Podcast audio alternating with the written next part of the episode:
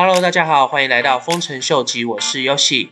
今天阿伟他们正式发表了他们为投资机构公司所架设设计的区块链借贷平台。透过他们这个新的借贷平台叫做 Arc，在各国的投资机构就可以透过 KYC 跟 AML 的审查之后，就可以透过阿伟他们的区块链平台来去操作他们想要投资的项目。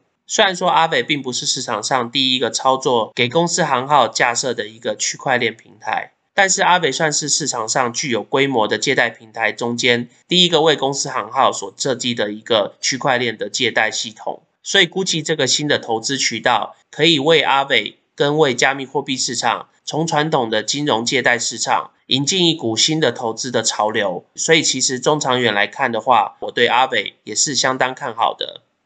最近如果有投资 Thorchain 或是 Rune 的朋友的话，Thorchain 在这一阵子经历了总共三次的侵入。在最近的一个骇客的侵入，其实是一个白骇客。他这次侵入的目的，主要是要警告 Thorchain 说，他们的区块链网络是需要很多的改善的地方。同时也指出里面有非常多的漏洞是需要去被补强的。从他们再次骇客之后所留下的讯息提到说，其实在他们这次骇客的过程，可以从中拿取更多的利润。其中他们可以提取 ETH、BTC、LYC 跟 BNB。当然，因为他们是属于白骇客，他们最主要的目的是要告诉 Thorchain，他们的网络是有非常非常多的漏洞。因为在短期间就遭遇三次骇客的话。表示他们的区块链网络系统真的有非常非常大的一些弊病，所以如果你是持有 Rune Token 的朋友的话，就要特别注意小心哦。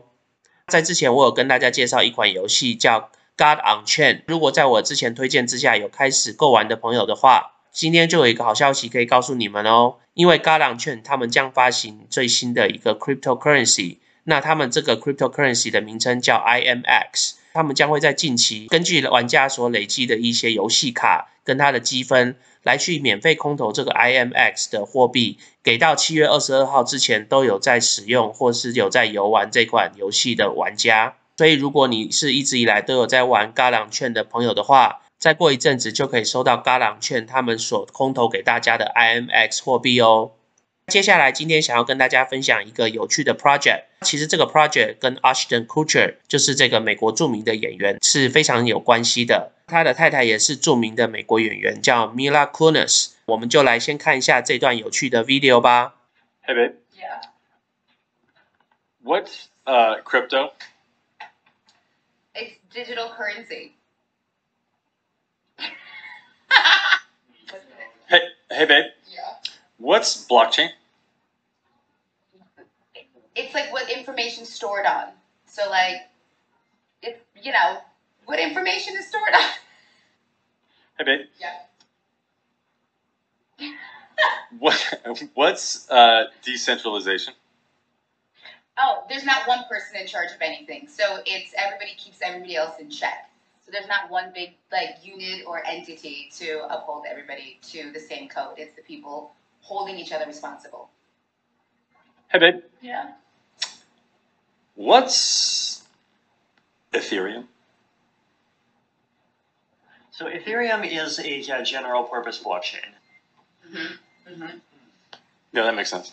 我个人是觉得这个 video 是蛮有趣的，最主要是这个 Ashton Kutcher 跟他老婆 Mila Kunis，他们准备发行一个 NFT 的 project， 这个 project 叫做 Stoner Cats。这个 Stoner Cats 它其实是一个一系列的卡通，但是这个卡通系列它是只有 Stoner Cat 的 NFT 的持有者才有办法去观看它所有的影集的。那大家可以先来看一下这个卡通他们的 introduction。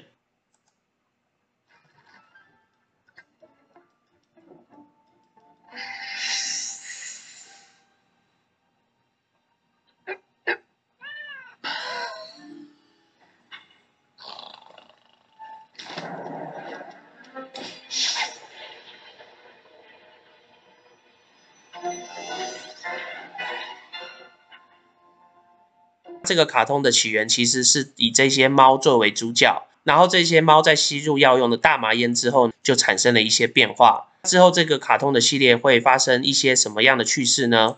如果你是对 NFT 有兴趣的朋友的话，那你就可以去购买他们的 NFT，然后来去解开接下来的各个不同的影集。从这边我们可以看到，它目前的影集的计划是到大概有第六集左右。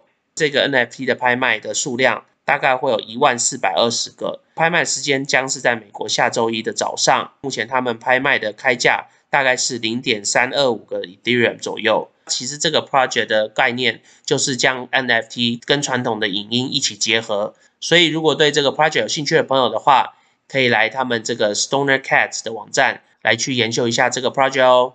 那今天在最后想要来跟大家分享一下 Coin Payment 的 CEO Jason Butcher 他跟 Stansberry Research 的一段 interview。在这段 interview 里面呢，Jason 会跟大家分享他从 Crypto Payment 的这个渠道来看整个加密货币市场是如何的发展，然后在这一两年的时候是有一个多大的一个进展。那我们就来看一下这段 interview 吧。Today we are talking crypto transactions, which are on a tremendous rise here. Um, they're growing at, at a speed we can't even keep track of anymore. So, what does this tell us about people's habits? What your company, Coin Payments, is tracking is transaction volumes at nearly 3 billion. That would be up 200% from the year prior. What is this telling us? The last few years, we saw a lot of growth for sure. 2017, we saw a lot of transactions, mostly happening sort of, sort of the investment space. Today, we're seeing the growth in massive adoption with retailers, online and offline, both with POS terminals as well as online transactions.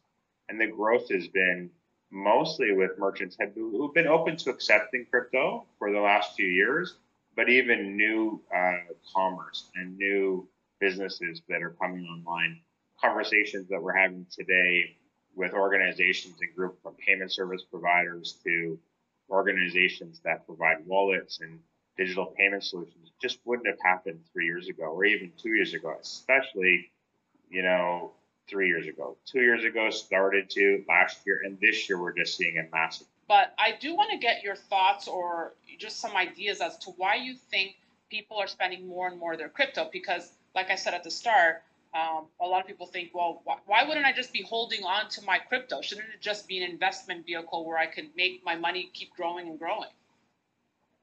Well, I guess um, you know, and the, how I look at things is, if you speak to an investment advisor, they're going to tell you to buy and hold something specifically for a long period of time. You know, gold was always used as that buy and hold stuff silver, for example, was always the people's money, right? You would buy silver or get receive silver and pay out. And in crypto, it's sort of the same area. Some are great for investments and great for holding. But if we look at the top three coins um, that, that are being used, Coin Payment shows Bitcoin as the number one uh, most transacted. Correct? Does that does that surprise yeah. you?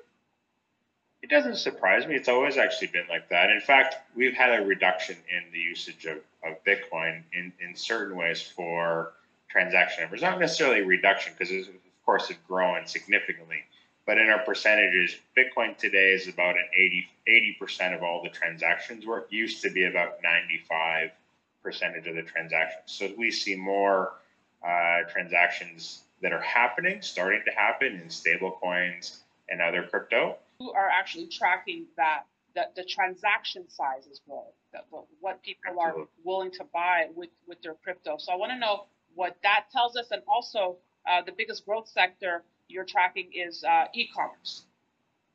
Absolutely, e-commerce. I mean, the the financial side in e-commerce is is is happening so tremendously. I mean, the digital transactions for infrastructure is growing uh, tremendously. People who are paying for uh, hosting and web services and platforms, the growth that we've seen in transactions uh, with Shopify, for example, we've seen over 10x in the last year just with Shopify merchants alone in the transaction volume. So I wanted to get your, your, your thoughts on if I were to ask you, Jason Butcher, if what the world will look like 10 years from now, um, what does it look like for you? With COVID or without COVID? Good question. Uh, okay. Preferably, but I, I really do believe that the form of exchange of data and information is going to be on a blockchain, right? So crypto is the transactional side of the exchange of value. So if that's what we're moving towards, I mean, a lot of our audience are, are, are investors, and I'm not asking you to give financial advice. but are, what are some things that you do to prepare for that future? Well, I mean, from a business standpoint, we hold most of our income, most of our assets, uh, all in crypto. I mean, we, we do definitely have the requirement and need to hold some funds in traditional fiat in order to pay some people who only still only uh, accept fiat as a form of payment. However, for us, we hold most of our assets in that, and that's because we're, I guess, we're investing, right? We're investing in the future value of what that what that crypto is going to be worth. 希望大家在看完刚刚这段 interview 以后，能了解到加密货币市场其实在各个不同的角落都已经慢慢的在发迹，而且是有一个非常惊人的成长速度。所以就希望大家在各个不同的方面能给加密货币市场跟区块链科技继续给它支持下去哦。那我们今天先聊到这喽。如果喜欢我 content 的朋友，麻烦帮我按赞、订阅、分享、开启你的小铃铛。那如果对我的 content 有任何 comment 的朋友，也麻烦帮我在下面留言哦。那我们今天就聊到这喽，拜拜。